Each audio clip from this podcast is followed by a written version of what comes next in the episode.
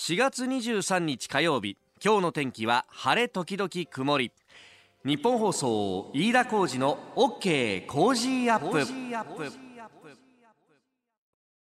朝6時を過ぎました。おはようございます。ニッポン放送アナウンサーの飯田浩司です。おはようございます。アシスタントのニッポン放送アナウンサー新行市佳です。ニッポン放送飯田浩司の OK! Cozy up!。この後8時まで生放送ですまあ昨日も暖かくて今日もまた暑いというね。そうなんですよね。暖かいどころか暑いぐらいだよね。ねえなんか昨日外お昼ぐらい歩いてたらもうなんかフラフラフラフラってきてしまっあて本当？なんかこうちょっと軽くね熱中症みたいになっちゃったんですけれど。まだ体が暑さに慣れてませんからね。ねえ今日もですね東京都心で予想最高気温23度ということいやでー着ていくもの困るね。困りますね。これがまたあの5月並みのところ気温になるんですよね。なるほど、ええ。もう脱ぎ着できる格好で現在有楽町日本放送屋上の温度計も16.3度と。はい。この時間ですでにという感じなんですが、うん。まあこれねあの天気も良くなってでまあゴールデンウィークいよいよ10連休だということになると本当どこに出かけようかなみたいな話もなると思うんですが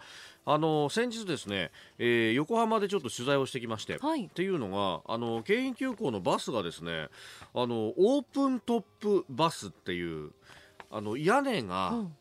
もうないわけ、ああはいってはいい。う、あの2階建てバス。ええ。最近あの東京近郊走ってますけどそうですよね。それ横浜で今度やるんだっていうのをですね、へーでお披露目があったんでちょっと取材に行ってきたんですけどこれがねやっぱ面白いっすよ。ほあのオープントップなんで屋根がないじゃないですか。ね。屋根がないっていうとやっぱこうねあの例えば高架下を通るとか、うん。あるいは街路樹のところを通るっていうともうあの手が届くところになんか木があったりとか高架があったりとかもうそういうのもおおと思うんですけど、まあ、横浜っていうと港、うんねえーそこでですねこのオープントップバスはベイブリッジを渡るんですよう。ええでベイブリッジってあそこあんまり知られてないですけど二層構造になっててあの実は下のところはですねあのレインボーブリッジと一緒で一般道があるんですよ、うんだから俺一般道走るのかなと思って、まあはい。一般道だったら上はねあの蓋されてるというか上に高速が走ってるんで、まあそれでも屋根からねあの屋根がないとこう上の天井のところが間近に見られるから面白いかなと思ったんですけどそうしたらですねあのバスは進むにつれてあの高速の入り口近くまで行ってで高速乗るんですよ。え高速乗るんですか？高速乗るんですよ、高速乗っていくんであの風ものすごく強くて。そうですよね。そう。でベイブリッジのあの、ね、特徴的なシルエットのあの橋脚があるじゃないですか,、はい。だからあそこをこう通っていくと結構間近に見えてすげえみたいな感じで。また眺めが良さそうですね。とても眺めいいんですふよ。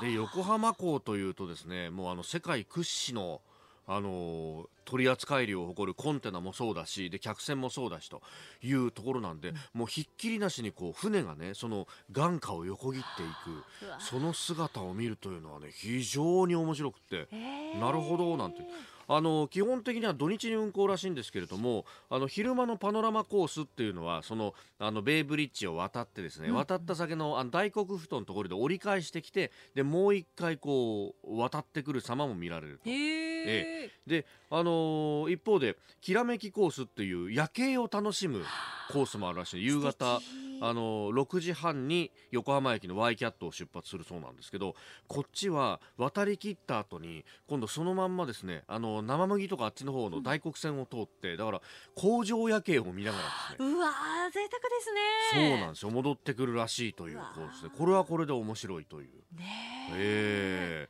まああの連休中なかなかねあのどこ行こうかなっていうのもあると思うんですけど基本的にはこれまああのインバウンドのねえー外国人の方向けでもあるんですけれども一方であの日本人向けにあのバスガイドさんがついてええ。いろいろと解説もしてくれるそうなんでへえええええまあ行くところに困ったら横浜散策っていうのもいいかもしれないですうね。んそうですうねーん。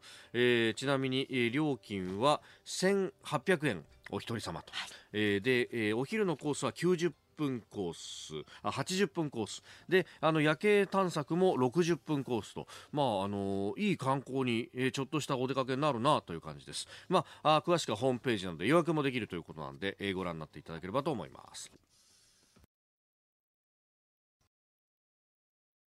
さあ最新ニュースピックアップいたします。長官各紙スタジオに入ってきておりますが今日はまあ2つに分かれるという感じでまあ、昨日日産のカルロス・ゴーン前会長、まあ、容疑者が追起訴と4度目の起訴となったわけですけれども、まあ、これについて、えー、4件目か。4件目の起訴となったわけですが、まあ、これについて、えー、が読売新聞が一面トップで伝えています、まあ、東京地検特捜部の見立てとしてはこのゴーン容疑者が、まあ、会社をこう私物化していたというあたりをかなり、えーいろいろと実証できたんじゃないかという検察が自信を見せているというようなこと。ゴーン被告が中東のお友達を利用し事故の利益を図っていたという事件の本質を解明できたと。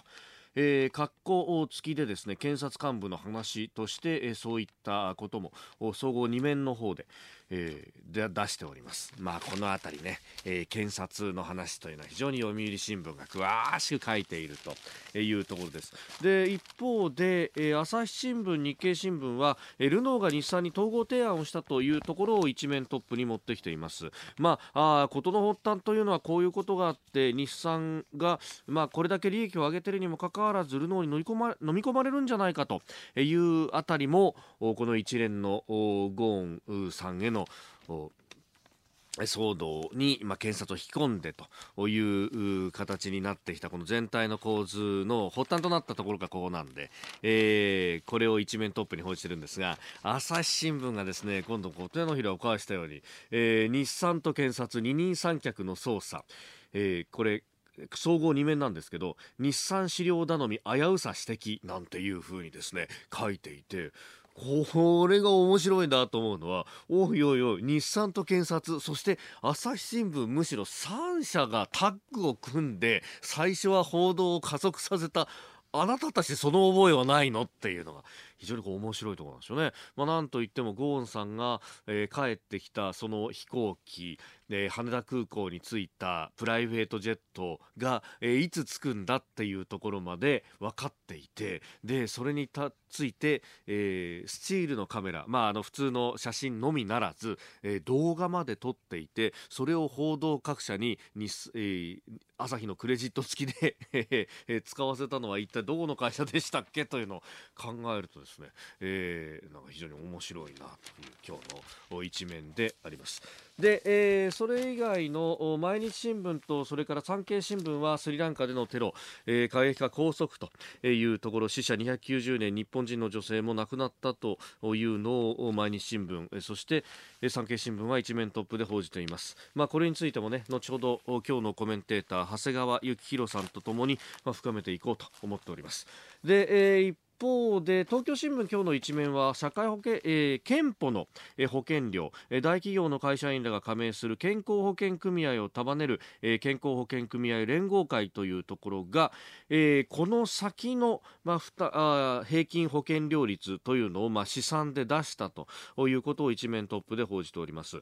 まあ、この保険料というものも、まあ、75歳以上後期高齢者の方々の医療費の負担があるので、えー、だいぶ保険財政が厳しくなってきていると、えー、このままいくと2022年段階の世代の方々が75歳後期高齢者を迎えるあたりで年間で5万円ほどの増額ということになってまあ保険料はここのところまあじわじわじわじわと本当上がっていてあれ給料上がったはずなのに手取り下がってんなみたいなことがねずっとこう出てきているわけなんですけれども、まあ、これがさらにこう膨らんでいくぞというあたりを書いております。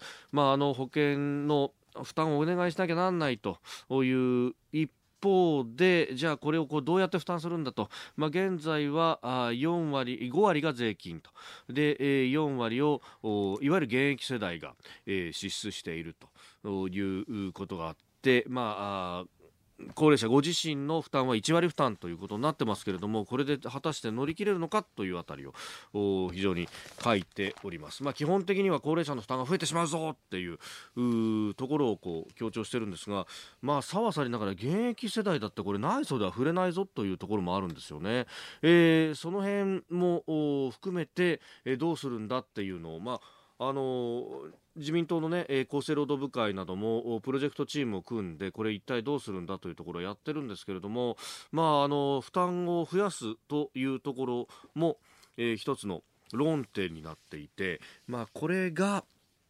先日来、えー、いろいろとこう話題になっているじゃあ氷河期世代の人たちを、まああの、社会にもっと参加してもらおうと雇用を増やそうという時のネックになるというような話もあるんですが、まあ、そうすると、まあ、財政でなんとか手当てをしなきゃなんないというところが、えー、クローズアップされてまいります。まあ、一方で、えー、財政規律は何だと言ってですね、えー、このどんどんと切り詰めようという方向に行く流れもあるんですけれどもなんといってもですね、えー、稼ぐことができなければ、えー、こう払う側にしたって、えー、非常に苦しくなってくると結局パイが増えないと稼ぎが増えていかない中でじゃあどう負担を変えるんだっていう議論をしても結局負担の押し付け合いになってしまうんで最終的にはもっともっと景気良くしようという話になるんですけれどもそうするといやこれ以上景気は良くならないとか、えー、人口が減ってる中でデフレはあの続いていくもんなんだみたいな話になってしまってどうも話がおかしくなるんです。これ本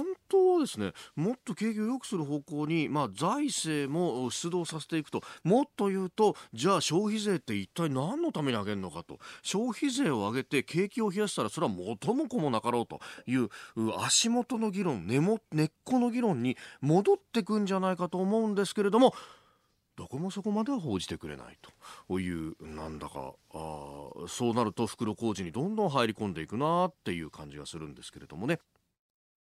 時刻は6時15分ですさあ、あなたの声を届けます。リスナーズオピニオンです。ニュースに対するご意見をお寄せください。今朝のコメンテーターは、ジャーナリスト、長谷川幸宏さんです。取り上げるニュースですが総理の欧米6カ国歴訪出発というニュースそれからスリランカ連続爆破事件えさらにイラン産の原油全面輸入禁止へともうすでに先物取引などでは原油の価格が上がってきているという話があります我々の生活にも直結する話えそれから、えー、通年採用実施検討8割とこれについて、えそれから衆院の補欠選挙自民党2敗、え、統一地方選も終わってこの先どうなるというあたりについても長谷川さんに伺っていきましょう。メールツイッターこちらです。メールアドレスはコージーアットマーク 1242.com アルファベットすべて小文字で COZY でコージーです。コージーアットマーク 1242.com ツイッターはハッシュタグコージー1242ハッシュタグコージー1242です。今週は番組オリジナル防災アルミブランケットを毎日3人の方にプレゼントします。いただいたオピニオンこの後ご紹介です。本音のオピニオンお待ちしています。あなたの声を届けますリスナーズオピニオンニュースに対してメールツイッターいろいろいただいております。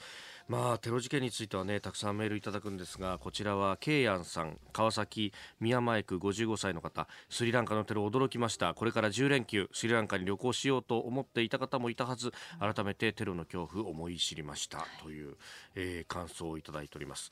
まあ、それからこちら瀬戸谷うなぎさん。あの日産とルノーの統合の話について。ゴーンさんが消えてもルノー日産統合の話が出てくるということはゴーンの野望ではなくフランス政府の希望ということなんでしょうね政府の意思なら日本政府と交渉する余地が出てくるかもしれないあ安倍総理最初の訪問予定地はフランスでしたね。かっこ笑いといただいております。まあ、この辺のさや当てっていうのはね、えー、あの、マクロンさんという人は、この大統領に、ね、フランス大統領になる前ですけれども、うん、あの、ルノーの、ルノーを国がコントロールしようとするっていうことは非常に熱心で、まあ、あの、国の、まあ、株式比率を変えることはできないんだけれども、長く持ってる株主は、えー、株主、株式を持ってる比率以上の議決権を行使できるようにするっていうような法律通しちゃったりとかですね、えー、結構こう、国主導で、えー、ルノーをコントロールしそして日産もということは熱心な方なんでその辺がどう出るかという話も注目だと思います。ご意見お待ちしております。COZY コージーアットマーク 1242.com です。時刻は6時57分です。さあ、7時台はコメンテーターの方々とニュースを掘り下げてまいります。今朝のコメンテーター、ジャーナリスト、長谷川幸宏さんです。おはようございます。よろしくお願いします。よろしくお願いします。なんかまだ花粉が厳しくてさ。いや本当ですよね。皆さんもそう？私もね、なんかまだムズムズするんですよ。する、頭痛いし。えー、結構ぼーっとしたりします？ぼーっとする、ぼーっとする。そう、あのー、僕、ヒノキの花粉もどうやらあるらしくて、うんうん、そうするとみんなが終わったこのぐらいの時期に一人でぐすんぐすん言ってるんですよね。はいはいうん、私もなんだか前半はねそんなにた、あんまり厳しいと思わなかったんだけどここ昨日一昨日ぐらいから、ええ。なんか厳しくてさまたそんな中でゴルフ行くと大変じゃないですか。多分それが一番大きな理由かもしれない。まあ山の近くの風光明媚なところに行きますからねまあまあまあその辺は、はいそう、はい。番宣でもね ゴルフについてもと言ってましたんで、はいはい おいおい聞いていきましょう、はいはい。今日一つよろしくお願いします、はい、お願いします。お知らせを挟んで7時になるところです、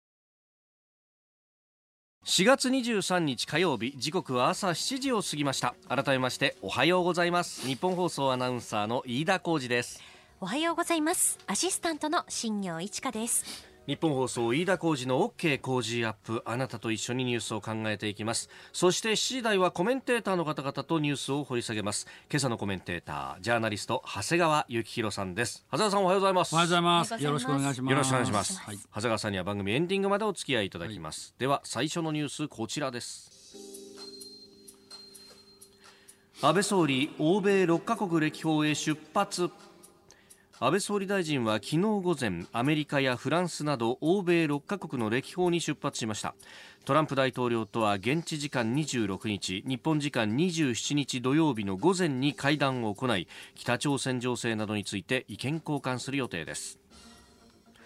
フランス、イタリア、スロバキア、ベルギーそしてアメリカ、カナダと訪問する予定で今月29日までの予定です。今日未明政府専用機で最初の訪問国フランスに総理到着したということで、えー日本時間の今夜からパリの大統領府エリゼ宮でマクロン大統領との日仏首脳会談に臨むということです。うん。ここから今年の政治イベントがスタートしたなというはい。感じですよね。ん。まあ、もちろん、ね、歴訪の当面のあその目的は、はい。6月末の大阪サミット G20, G20 えーこれに対してまあ各国との事前の意見調整すり合わせ、えーということなんでしょうけれども、はい。お中でもやっぱり経済ですよね。まあ、私が一番注目しているのは、えっと26日だったと思いますけどトランプ大統領、ええお現地と会談、26うん、ここが一番の山場かなと。ん。というのはあアメリカと中国の例の貿易摩擦、はい。この話が全然決着しない。え当初2月末が締め切りだったのに、はい。3月に首脳会談開くといいそれも流れ、4月に開くといい、それもぼどうやらほぼもう流れた、ええええええ。で今は5月へと、はい。5月にもって言われてるけど、これ果たして5月かどうか分かりませんね。もうなんか5月か6月かみたいな話が出てきてでしょ？それだって伸びるかもしれない。それだと伸びるかもしれない。えーとなるとはい。安倍総理は4月26日に大統領と会うわけだから、ええ。当然、まあ、一つの焦点は、まあ、あの世界経済の中でも中国、あなた中国についてどこまでやる気と。お甘い顔をしないでねとか。はい。むしろそっちの話ではないのかなと。急転直下で妥協とかはないぞと。ないぞと、つまり、いい今の調子で、ええ。厳しく当たってくれと、知的財産の泥棒は絶対許すなと、もしかしたら南シナ海の話まで、はい。えーする可能性もあるよね、つまり貿易協議の話、次に中国とはこの問題やるべきじゃないの？みたいな、うんうんあーそこまで多分話し合うと思うんですよ。まあ、うちだって護衛艦今度出すからねあとーそうそう、ねうん。あのーだって元をたどれば2016年の11月のはい。大統領就任前の安倍さんとトランプの会談でのメインテーマは中国だったわけで。ああえということはトランプ政権の中国政策っていうのは実はい。は安倍さんがネタ元だとええええいうことだええって言えなくもないと。はい。おで今こんな貿易協議が山場を迎えているところで総理が直接トランプ大統領と意見交換するわけだから、中国の話がどうなるかね。うん。でそれがまた消費税まあこれ後でやりますけど、ええ。消費税とかダブル選挙の話にもつながってくると。だからそういう意味では今度のこの欧米6カ国歴訪、はい。これがまあ政治イベントの、ん。あの幕開けかと。はいいうふうに今見てる、ええ。総理同棲を見ていると、はい。まあ、あの公邸に宿泊っていうのははい。たまに出てきますけれども、はいはい。まあ、あの結構あの官邸の筋とか政治記者なんか聞くと、はい。それっていうのは、まあ、はい時差の関係考えると、はい。そこで、まああの海外との電話で、はい。まあ、首脳会談首脳会談、ね、電話首脳会談って全部出るわけじゃないから、はいはいはい結構やってるんだと、はい。あのトランプさんとは電話でも相当詰めてるけれども、うんうん。今回やっぱり会って話さなきゃなんないっていうのがあるわけですよね。そうそうまあだから今の中国の話をまあ詰めて、まあ本音を引き出すっていうかね、はい。まあお互いあのつめあのすり合わせるっていうこととそれからもう一つやっぱり拉致問題のことうねん。北朝鮮、はい。あ北朝鮮ちょっと明らかに私おかしいなと思ってて、つまりこの間のあの人民会議でも、はい。あの金正恩は演説をしました、ね、演説して、はい。要するにアメリカを批判したかと思えば年末までに3回目の米朝首脳会談やってもいいぞと、んうんうんもうでもそれに固執固執する必要はないなみたいな。一体何を言ってんだか分かんない、ん。まあ、すなどなどで米朝じゃなくて拉致問題についてもはい。議論になるでしょうね。おはようニュースネットワーク。東京有楽町日本放送をキーステーションに全国のラジオ局21局を結んでお届けいたします時刻は7時11分を過ぎました。おはようございます。日本放送アナウンサーの飯田浩二です。今朝のコメンテーターはジャーナリストの長谷川幸宏さん。取り上げるニュースはこちらです。スリランカ連続爆破事件で24人を拘束。スリランカ最大の都市コロンボやその近郊で21日キリスト教教会やホテルなど8カ所が相次いで爆破された事件で現地メディアによりますと日本人1人を含む290人が死亡し怪我人は500人に上っております。これまでに犯行声明は出ておりませんが事件に関与した疑いで24人が拘束されたと伝えられていてスリランカ政府は一連の爆破が自爆テロによるものとみて捜査を進めております。日本の外務省は日本人1人が死亡4人が怪我をしたと発表しております。亡くなったのは現地に住む30代の日本人女性だったということです。さあこの事件ですかうん、んあのーまだ犯行声明出ていないので、ええ。どういうことかわからないけど、まあはい。手口、うん。えーそれから内部情報あの事前の情報などなどから想像すると、はい。どうやらイスラム過激派、うん。あしかも国内だけでなく、はい。国際的にも連携したイスラム過激派、うん。あの仕業じゃないかという疑いがまあ今か強まってるっていう段階ですよね。はい、まあ、自爆テロっていうのがまあイスラム過激派がこれまで何度もやってきたし、うんまあ、それからキリスト教会を狙ってるっていうことですから、まあ、意図的ななんかこう宗教的な問題もあるだろうなっていうことから見ると、まあ、そういうことですけど、はい。まあ、それにしても例えば連続って言っても2時間遅れたり3時間遅れたりしてやってるでしょ、えーはい。それからバス停でまだ起爆テロもあったからもしかしたらさらにもっと遅れて例えば1日2日経ってからっていうこと可能性だってある。ということはまだ要注意要警戒のタイミングですよね。まあ、それもあってか、はい。その非常事態宣言というものがスリランカでは出されていると、ええええそね、先ほど報道もありましたけれども、はい。まあ、未だに警戒はだから解いちゃいけないと当っていう時はいけないと思いますね、まだ起爆装置だってどこにあるのかはまあわからないし、はいあの大体今まで連続っていうとほとんど同じタイミング、まあええ。10分とか20分ぐらいの間にやるっていうことですけど今回はあまりにこう時差的な、うん。あ離れてるじゃないですか、はい。だだからそれの意味でもちょっと怖いなということが一つね。まあ、それはだから完成度が低いというわけではなくて、なくあえて恐怖心を持続させる、っていうことを狙っているのかもしれないね。と。まさにテロリズムのこの狙いの一つですよね、ええ恐怖心を煽って社会を不安にさせるというところですよね。それで、まあ、いあのー復活祭のタイミングだったり、はい。今イースター。イースターの。それから朝食中のレストラン、ええそうですね。高級ホテルのレストラン、はい。まあ、これなんかもあまさに恐怖心を煽るという意味では、うんうんうん。まあ、そういう効果的なタイミングを狙っと場所を狙ってますよね。はい、うん。でまあ、ちょっと心配なのが、ええ。あのスリランカってこのところ経済もちょっとかつてよりは上向いていて、はい。観光地には高級ホテルがまあ林立してると、ええ。まあ、そういう状況で、まあ、特に日本なんかこれから10連休でスリランカ旅行、あの計画されてた方もいらっしゃるんでしょう、うん。でもねこれどうするんだろう。行くのかな、ね。だって行ったってご飯食べれないよね朝ごはん。そこの頂上会場が狙われた狙われてるわけだし。まあこのやられたそのシャングリラはじめ、はい。公共ホテル予約されてええ。るツアーも相当多いと思いますけど、まあ5つ星のホテルばかりがということですよね。ですよねそれから、まあ、観光地行くなっていうふうにあのアメリカの国務省なんか呼びかけてるわけですけど。ああ人の集まるところまあ、そんなこと言ったってねスリランカは観光のために行く方が、いやまあ、そうですね。ほほとんどでしょうかうら、ん。あーそうするとこれ10連休のツアーちょっと難しいんじゃないですか？うん。まあかつてはねその内戦が長く続いていて、はい。はい。ねえータミル・イラム解放の虎という、ええまあ結構テロ事件なんかもあったりしたんで、はいなかなか足が遠のいたところがあるんですが2009年にその内戦が終結したのでその後というのはええ結構日本人の観光客増えてると。そうそう。一応だ内戦終わったっていう話になってましたからね、うん。でも今回のこれだとかその民の虎とか、はい。要するに仏教徒関係のテロリストでなく、はい。イスラムの可能性がまあ高い、うん。となるとかつての内戦終結はまあご破産はい。あーにななったとい言わざるを得ないですね。うん。まあ、あの一部報道ではそのノウハウが、はあのイスラム改革に行ったんじゃないかという説と、ええええ。まあ、海外から持ち込まれたとええ。いう2つの説がある、そうですね、まあ、あの当面はあの、まあ、せ政府も当然あの警戒を呼びかけてるでしょうけど、はい。まあ観光まあ、これから連休シーズンですからね。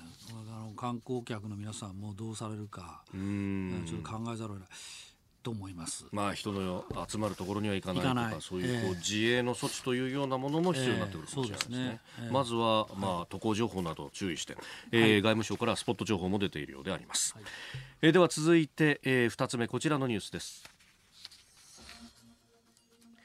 イラン産原油が全面輸入禁止へ。アメリカが日本を含む適用除外を廃止。トランプ政権は日本時間昨日アメリカが日本などにイラン産原油の輸入継続をで認めた適用除外の措置を延長しないと発表しました。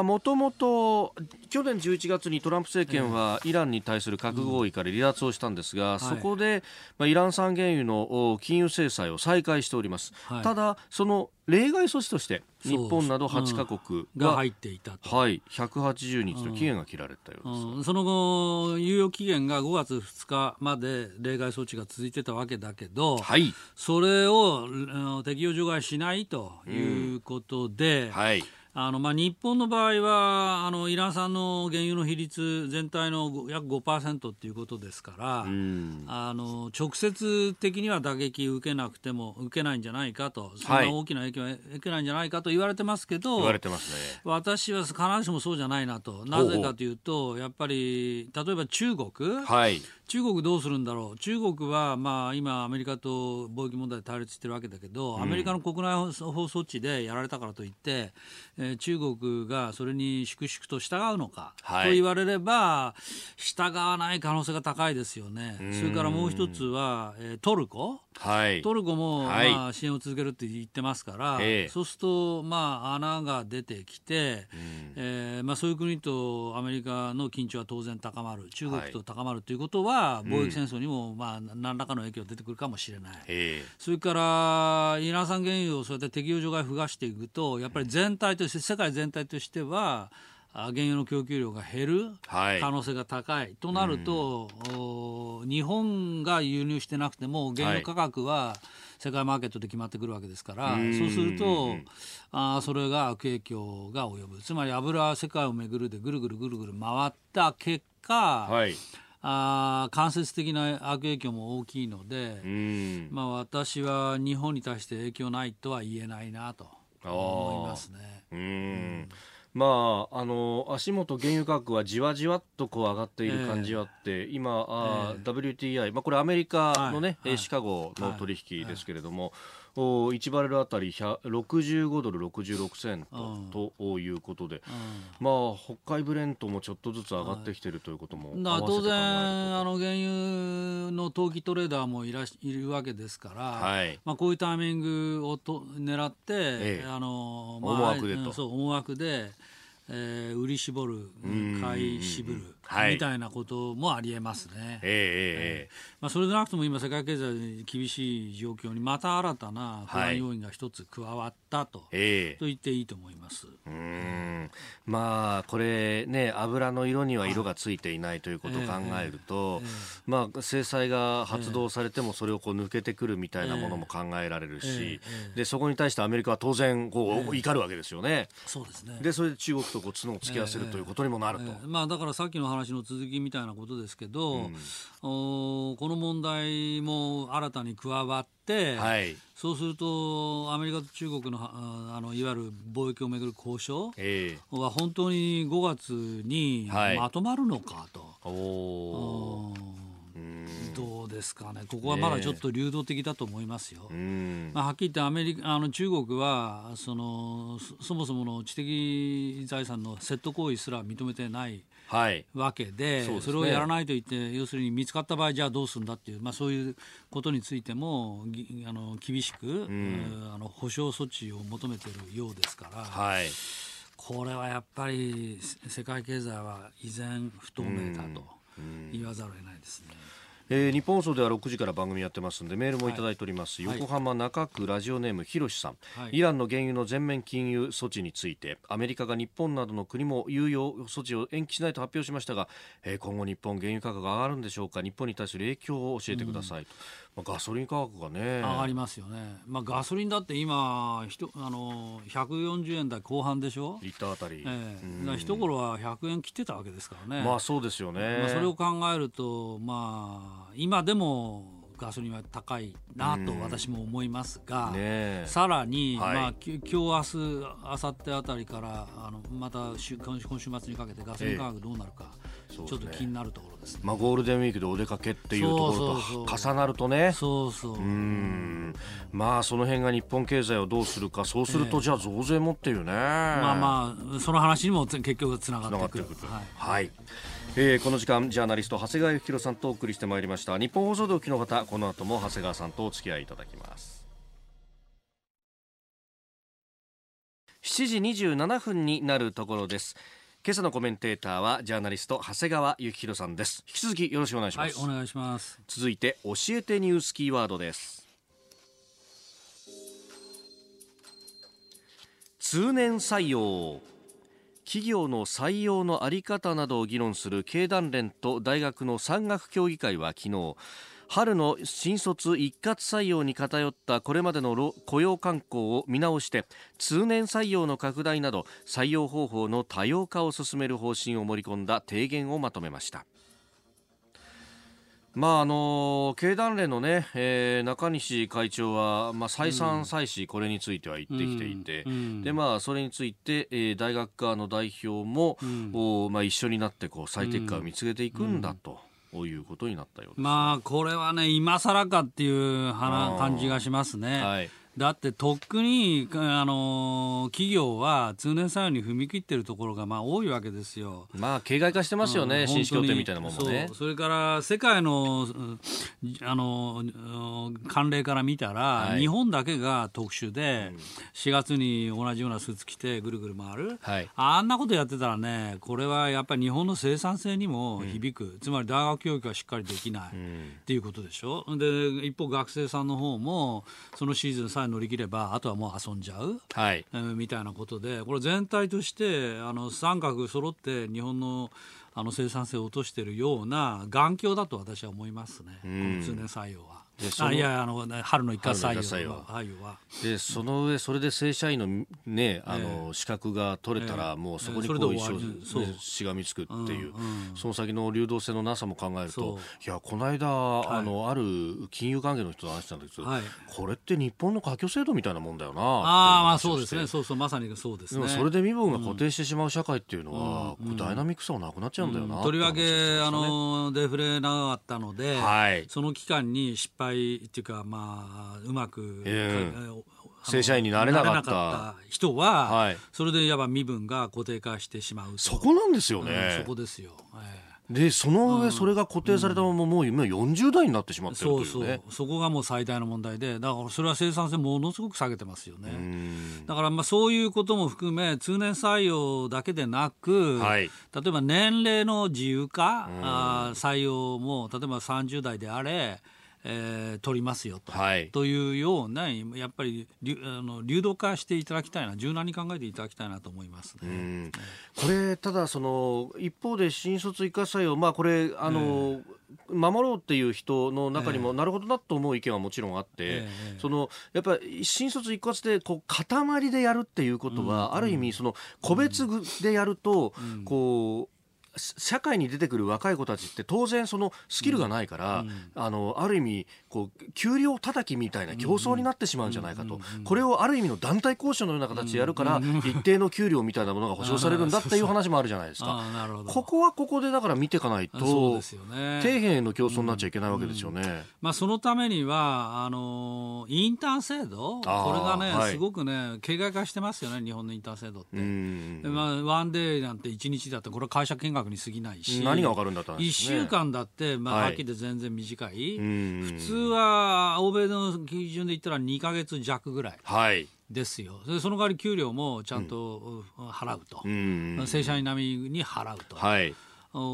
で夏休みはその代わり潰れるわけだけど、ええ。まあ、それも学アメリカの学生さんなんかみんなそれ分かってて、ん。インターンが事実上のあの面接うん。に近い、それだけじっくり時間をかけて、そうそう。まあ人柄もなりのも見ると。まあいまあ、そう企業から見たらそういうことだし、うん。働く側から見たらあーこうこのこの会社ってやっぱりこういうイメージかとこういうこの業界はこういう業界かということをそこで、まあ、自分の適性も含めて、うんうん判断判断する、まあ、2年生の時と3年生の時、はい 2, 回チャンスが、まあ、あるわけですねうんアメリカの場合は。はい。まあ、ですから、あのーそのインターン制度についても、ええあしっかり、まあ、これは制度化して、まあ、2か月弱ぐらいは、んあのそそういう期間を設けると。あいうふうに僕はすべきだと思いますけどね。うん。結局今グレーでええ。でしかも裏でええ。そのお優秀とされる大学の人だけが優遇みたいなことになってるからおかしなこと大学の入試大試のところの偏差値がそのままはい。通用してる、まあ、それも言ってみれば人事担当の言い訳なんですよね、まあ、だって私はちゃんと東大法学部取ったんだもんみたいな。はい。今年はいい子取りましたよと。それは、いい。要するに言い訳ですよはっきり言えば。うん。まあ、だからそういうことでなく、はい。まあ、お互いに見ていく、うんっていうことがもっと普通になるべきだと思いますね。今日のキーワード通年採用でした。時刻は7時35分になるところです。さあメールツイッターいただいておりますが通年採用についてもね、えー、まあ人事の方のご意見というのもいただいてます。ラジオ堀さん、ツイッターです。通年採用ですか？他社でスキルを磨いた方の中途採用はうちの会社でも常時行ってるんですが、留学などで企業勤務経験がない方は募集時期を設定しての対応しかできません、じゃないと人材を確保するための人材を増やさなければなりませんと、あまあ、あの定期でやるって一括採用だと、まあ、事務的な作業とかっていうのはその時期にやればいいから、経験されるのかもしれないっていあの。留学生の人たちもはい。一括採用みたいなところがちょっとあって、ボストンフォーラムっていうのがあるんですよ。はい。ボストンギャリアフォーラムっていうのがあって、ええええええはい。日本の企業が、まあ、何百社も行って、ええ。みんなボストンに学生さん集まって、まあアメリカだけじゃなくてヨーロッパからも来るっていう。就活イベントですよそうそうね。そうそう、うん。うんまあそういうの。は、まあそれとねさっきちょっとこれも言わなきゃと思ったのは、はい。あの高齢者の通年採用もやっていただきたいなと。私なるほど。66なんだけど、はい。僕らの年ってちょうどあのほらそうかえ食卓延長の終わるじタイミングで、なるほど。私の身の回りは、うん。おどうするどうするみたいな話でそうですよね。あの66の誕生日が来た瞬間に終わるから、バラバラなんですよね。そうなんです。なるほど。ええええ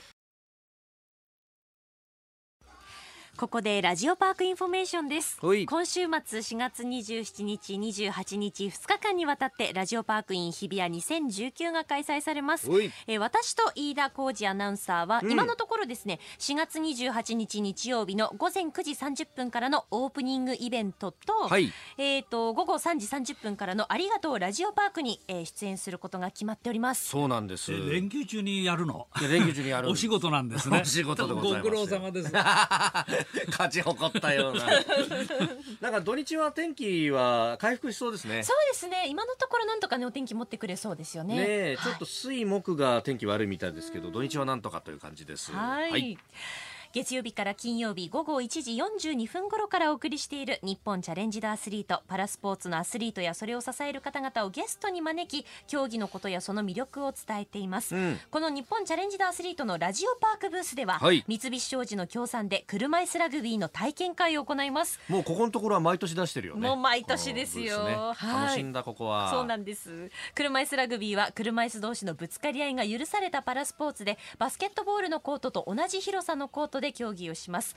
ボールを持ってトライえーボールを持ってトライラインを通過することで1点が加算されます。試合時間内に多く得点を挙げた方のチームが勝利となります、ブースでは競技用の車椅子の操作や、車椅子ラグビー選手のタックルの衝撃を実体験することができます。これがすごいんだよね。そうなんですよ、うん。実際にあのタックルを受けるとあ、こういう風なタックルを試合中にね受けているんだっていうのがね体感できますからね。うん。うん。日本チャレンジドアスリートのブースでぜひ車椅子ラグビーを体感してみてください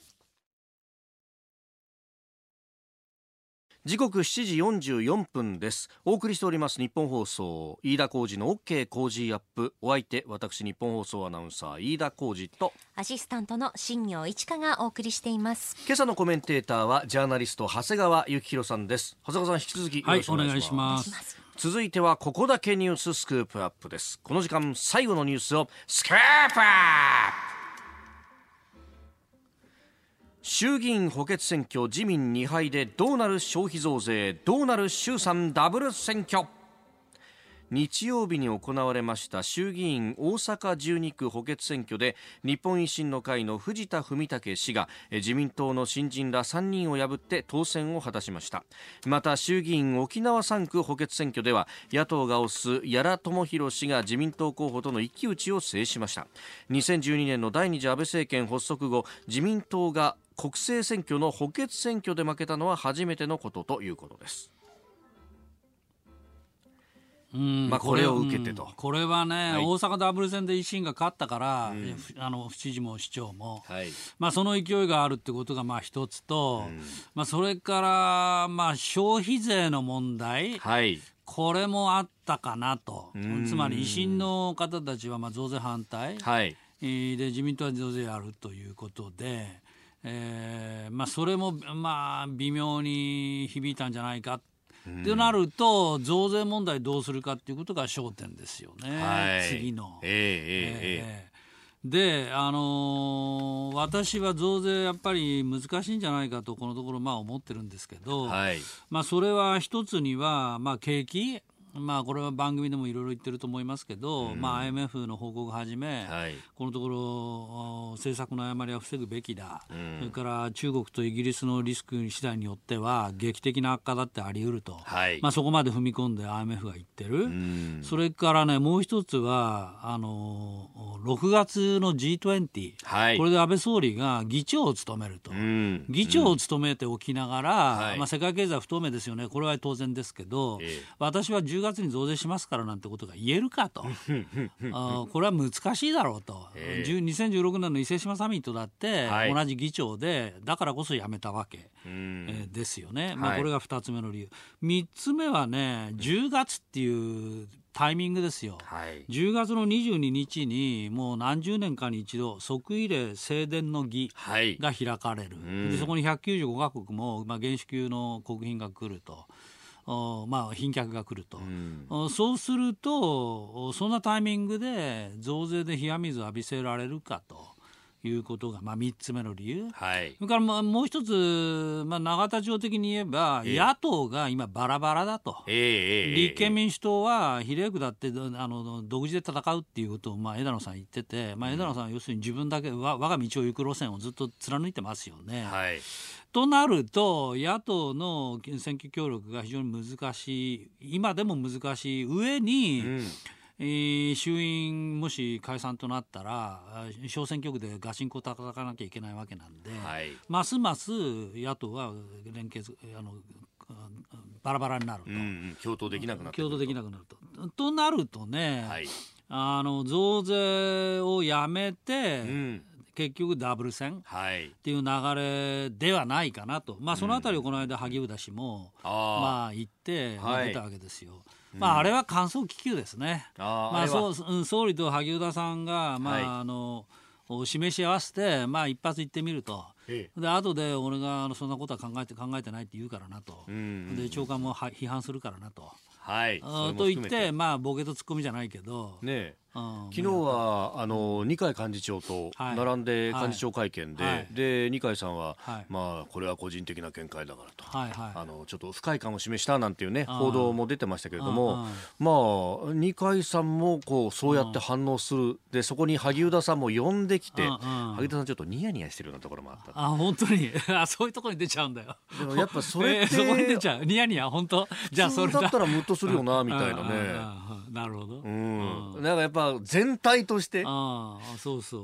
いやそれでね私、ええ。萩生田さんの発言の中であれ？と思ったのは、はい。6月の日銀短観、ええええええこれで発表ええ日いつだよと。7月1日でしょ、そうですよね。今4月のな下旬だよと、ん。